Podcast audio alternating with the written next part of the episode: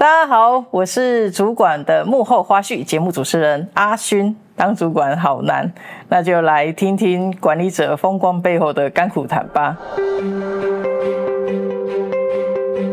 八月十号，人才发展数位论坛即将举办喽。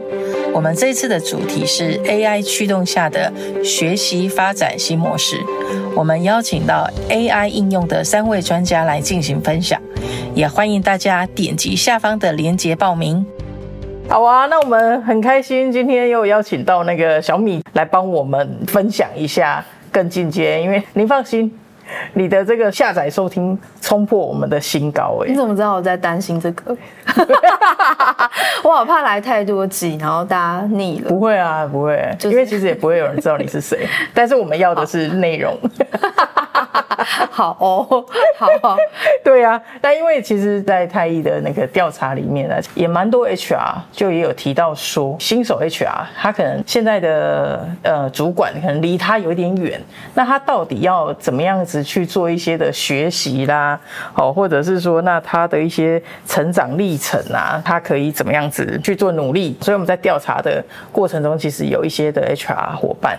好，或者是现在你比较年轻的 HR 伙伴，他其实会有这样的想法。那我想说，请这个小米来分享一下，就是你在 HR 成长的一个历程。你当初是怎么样踏进来 HR？我当初踏进 HR 其实是一个。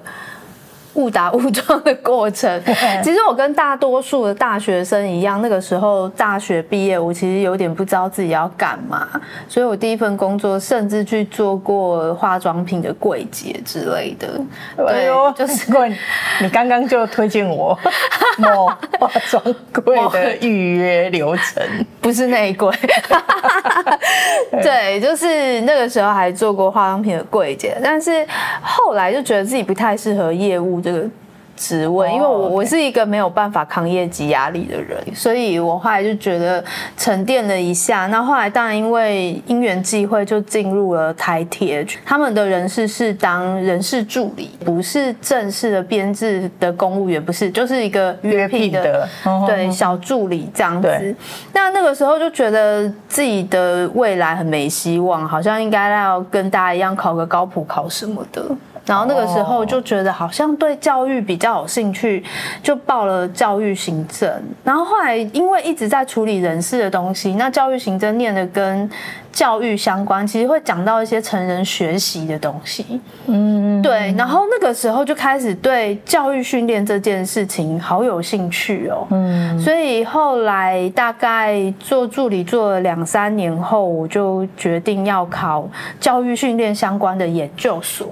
哦、oh，OK。然后我觉得一直到那一刻才算是正式的，很下定决心的，嗯，我以后要做 HR。到研究所毕业才正式的找到第一份真的是属于 HR 的工作。哦、oh，这大概是我的历程这样子。但我觉得最有趣的事是，我觉得 HR 是一个很迷人的工作，就是。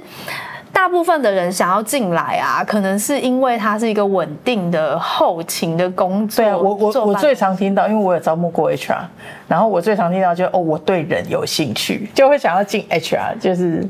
对，所有天下对人有兴趣的，或者是想要找稳定工作的。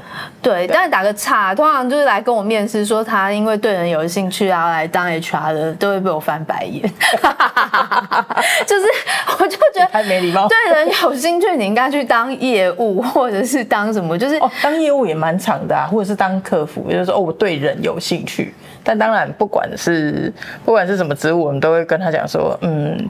除了对人有兴趣之外，那你还为什么要来当这样子？对，对，我觉得真的投入 HR 这个工作之后，就是你会发现它其实不只是一个后勤的工作。嗯，如果你更把自己摆在策略的角度的那种 HR 的话，你就会觉得哇，原来自己对公司是一个蛮重要的角色。嗯，你会有一种找到自己的价值感。嗯，所以我觉得这好像才是当 HR 的乐趣，这样对我来说啦。对，哇塞！可但是像这种，因为你刚刚提到就是企业策略这件事情，那应该也要比较高阶的人才会去遇到关于人力资源策略跟呃企业策略去做结合。其实没有哎、欸，嗯、就是呃，我自己曾经有一份工作是在电信业的策略单位。哦，对对对，然后有点类似像营业管理那种，然后再加营业训练。呃，他有营业管理吗？我觉得不算呢、欸，嗯、因为实际的执行面是真的业务单位去执行，嗯、可是我们的角色比较像是站在公司的策略面去做非常非常多的研究。然后做非常多的，比如说假设是做市场的，会做市场分析。那以我来说，我是负责人力这一块的，嗯、我可能就要去研究市场上现在人力的风向、薪资水准，嗯、然后招募有哪些先进的方式。哦，对，然后去帮门市做一些招募策略或是人力策略。然后那个时候，我大概就是一个资深管理师的等级吧。嗯嗯，就是其实也没有到非常的。还还累我，对对对对，嗯、所以其实也不一定要到很年长、嗯、才有办法碰到策略的。嗯嗯嗯嗯，那我觉得很好啊。那如果是这样的话，你会鼓励这些还不是 HR 本科的，然后但是他想要踏入 HR 这个领域的话，你会怎么样子来建议？我会觉得，就是如果是非 HR 本科的人，然后假设是大学新鲜人，就是刚毕业的新鲜人的话，嗯，其实我觉得在学校的时候，我就会建议你要开始找相关的实习工作，嗯，因为其实 HR 是一个很多人都想要挤破头想要进来，但是工作机会不见得这么多的一个工作，嗯，因为它是文书行政嘛，那对女生来讲就是一个很稳定的，这还蛮多。女性首选是 HR，甚至我看过一个那个报章杂志的报道，就是男人娶老婆第一名的首选就已经不是老师了，是 HR 了。真的哦？对啊，所以我都跟我老公说，你知道你有多幸福吗？对对对对，所以所以其实 HR 这一行就还蛮多人想进来的。所以以新鲜人来说，你的履历要有优势的话，你就是在学校的时候就要找 HR 相关实习的工作。那如果你已经离开了学校，已经踏入职场，想要转职的话，坦白说，我觉得真的没有这么容易。你第一件事，你要先去搞清楚 HR 到底在干嘛，嗯，就是你至少不能面试的时候，好像。我问你 HR 在干嘛，然后你问我说就是处理人的事啊。对，我也知道处理人的事，但人的事很多呢。或者是我对人有兴趣。哦，我不想只是一天到晚做专案。对，就真的不行。那其实我觉得可以去参加一些 HR 相关的认证班，像市面上很多什么人力资源管理师认证班啊，什么招募管理师认证班，其实。嗯，我觉得且不说那个证照到底有没有用，到底有多少公司承认，对，我觉得重点应该是在那个很有逻辑、很有系统的学习过程里面，你对 HR 的认识会更全面。嗯嗯、那我们。大概在挑 HR 的时候，也会比较优先任用你啦，因为至少我确定那些东西你是懂，就是那个是基础架构啦。如果你你都不懂，我一下子也不知道怎么样子从头开始教、开始带这样子。对啊，对啊。OK OK，好，所以。呃，各位新鲜伙伴，还有那个 还不是 HR，为什么要突然讲起金片子？没有，我要呼吁，我可以用四川话吗？没有，我只是呼吁一下大家。哎，就是因为其实我们公司最近也有实习生，我们不是只有就是好，他就是进来做行政嘛，我们也会期待就是说他这两个月是能够有一些学习的，所以我们也会把教育训练相关的事物啦。或者是说一些的应该要学习构面，或者是跟企业怎么样子对应的部分，其实我们也会教给他。所以确实，你刚刚提到就是，诶，如果他有做所谓的实习相关工作，对他来讲，应该要进入 HR 这个领域是很很快的。对，HR 其实有一些基层的工作，就是还蛮适合刚实习完，你要转衔到。正式 HR 工作的时候，比如说像招募，我们就很常会找专门打应征者电话的人进来做面试的邀约。像这种你可能实习的时候做过，那刚好也有正式的工作找类似的角色的时候，就可以衔接，对，就可以衔接得上，就是为你的履历加分。我觉得是还蛮多的。嗯嗯嗯嗯，对，嗯嗯。那那像新任的 HR，我现在已经。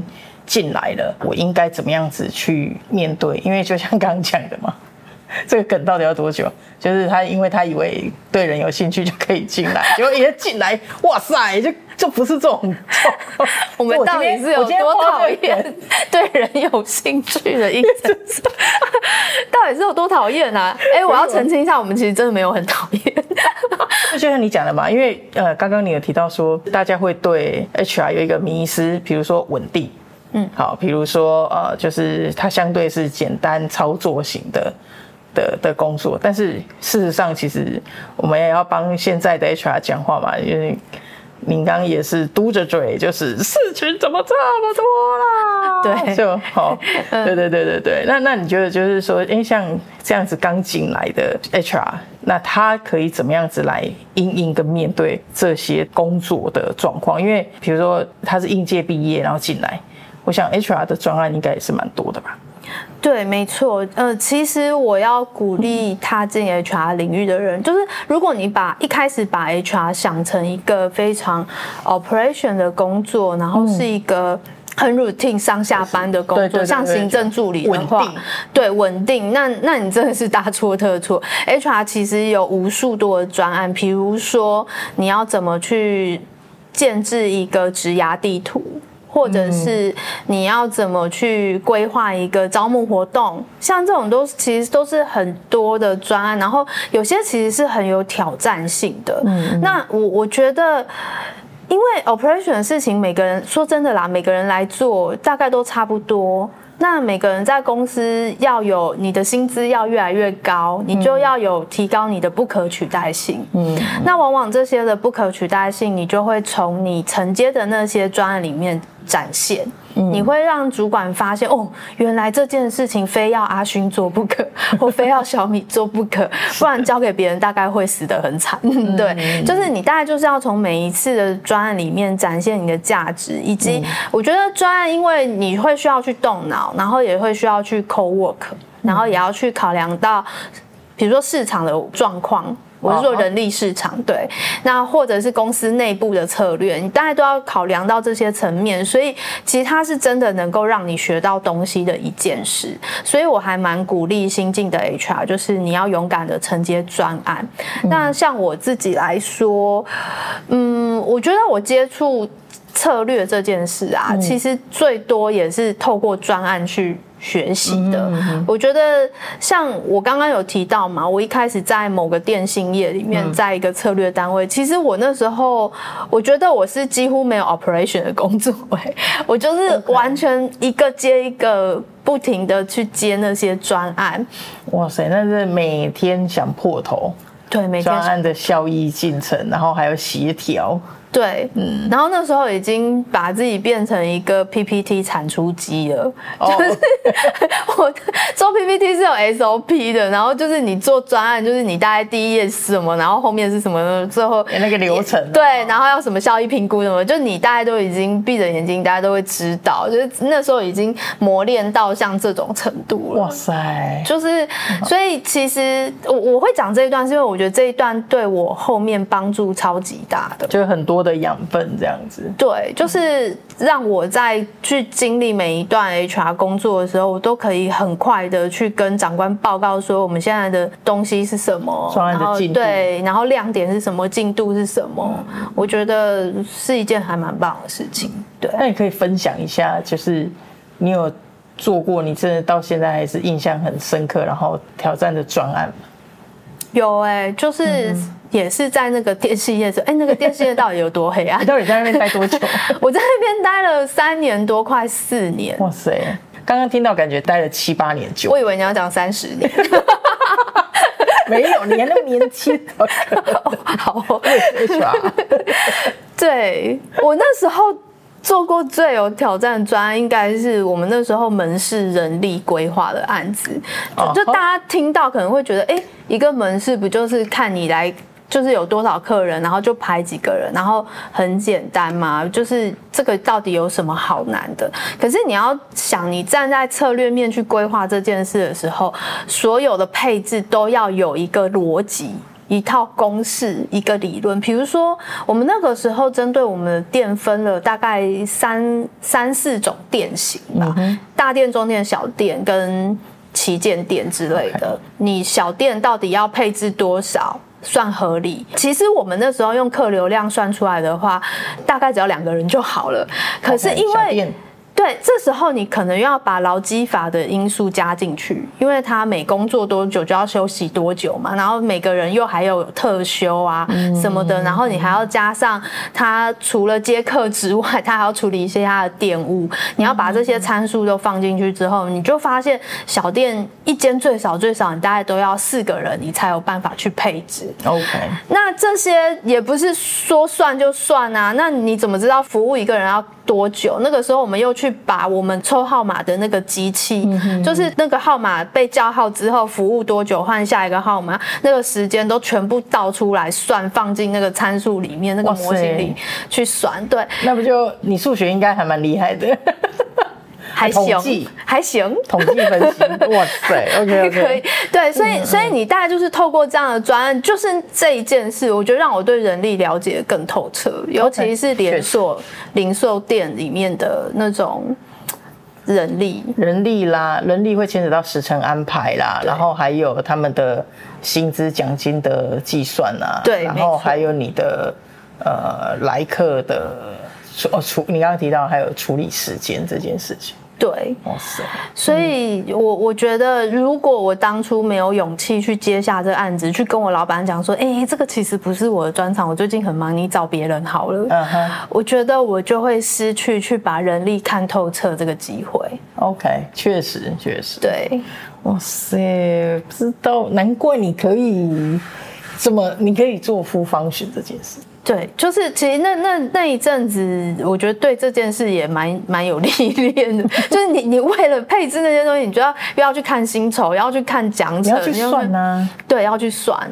对，塞，那真的还蛮强的。哎，那刚刚有提到，就是说，因为针对新进来，他除了要去参加一些呃，包含认证啊，就算是我觉得新的 HR 进来，那其实他如果可以去参加一些认证班是好的。那他有没有什么样子的基本技能？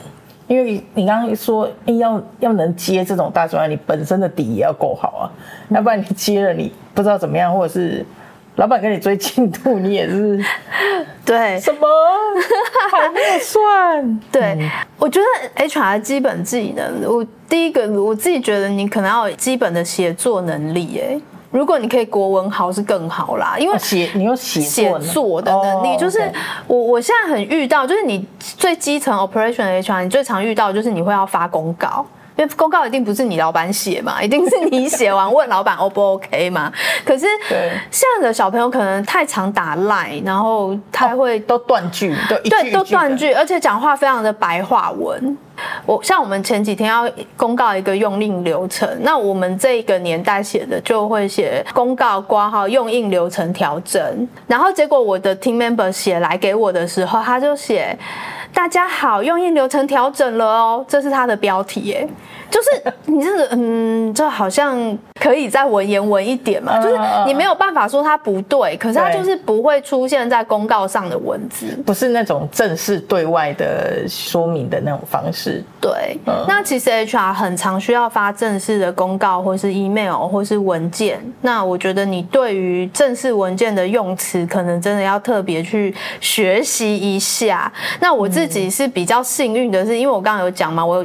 就有一段时间在台铁，就是在公家机关打滚，还是助理，所以那时候公告都我写的。哦，所以所以那个也是你的养分。对，那也是我的养分。就是你知道，公家机关就是很文绉绉啊，嗯、什么进城啊、城报啊、近期啊、近期那种，就那时候就历练出来。所以我觉得。那就是一个基本技能。再，我觉得 HR 很重要的是要数学还不错。你刚刚说的那个专案的那个部分呢？哎，其实他要算的东西、分析、计算，然后还有那个逻辑，其实是要很清楚的，对不对？对，是要很清楚，嗯、而且就是尤其是如果你。当 HR 是当薪酬那一块的话，那个是完全不能错的。嗯、就是你错了，就是员工是会来砸鸡蛋当中。对，所以数学能力其实真的还蛮重要的。嗯，那再来，我觉得如果一等一下，不好意思，那那我想请教，那你针对这个，你有特殊去进修吗？还是你有去学什么样子的什么 Excel 啊，或者没有哎、欸，就是、还是你们本来在。你大学你研究所是什么科系？研究所念就是教育训练。哦哦，我所以在论文上什么的。对，可是我我觉得我的 Excel 还算可以，真的又是在那个电信业磨练，因为我们那个时候算他们的业绩，公司要下到斜率，哎，就谁没事去会用斜率这种东西呀？斜率是什么啊？就是你要去看他业绩的走势是往上还是往下，往上的人奖金怎么是？就是那个线啊。吓死我了！我惨惨的斜率。对，所以所以其实我已经离大学太久了。我是真的没有去上过 Excel 课，但是我我觉得之前我忘了是比尔盖茨还是谁说的一句话蛮好，就是他说你要让工作找到一个最快速的捷径、最省力的方法，就是把那个工作交给最懒的人。然后其实我就是那个最懒的人，哦、所以当我要开一个 Excel 的时候，我就会先上网去查到底有什么公司可以让我最懒。哇塞，OK，这也是一个很重要的，马上标注起来。对，所以后来就养成了，就是公式还会的，还算可以，就是还算一有累积一些实力这样。OK OK，对，那太好了。你你在你们公司会不会开 Excel 课？因为你你遇到的部署应该也会有数学不好的，或者是有不好的，然后你会 老实说，我真的开过真的还被我猜中了。在我上一份工作那个时候，我已经是主管了嘛，我真的受不了我们我下面小朋友 Excel 的能力。我就真的在我们每一次 HR 周会结束之后留下来，来留下来上 Excel，而且还考试，每个礼拜都考试。没关系，我跟你讲，我们台一今年上 Excel 的企业好像还蛮多的，突然间哦，是哦，嗯，所以这可能是未来必经的这个路程，所以你加油，我加油是吗？如果有需要 Excel 的，我也请他给你报名。好哦，好哦，对对对，那那除了就是刚，哎、欸，这国文数学呢？对啊，国文数学就是很基本。嗯嗯嗯，那还有吗？还有什么 HR 的基本技能？你觉得？我觉得如果以软实力来讲的话，沟通能力就会极为重要。感谢小米对 HR 成长历程的精彩分享，真的有非常多的收获，相信对一些 HR 的伙伴也能够有很多的学习。下一集我们再来聊聊 HR 应该要具备哪一些的沟通软实力。我们下一集见喽，拜拜。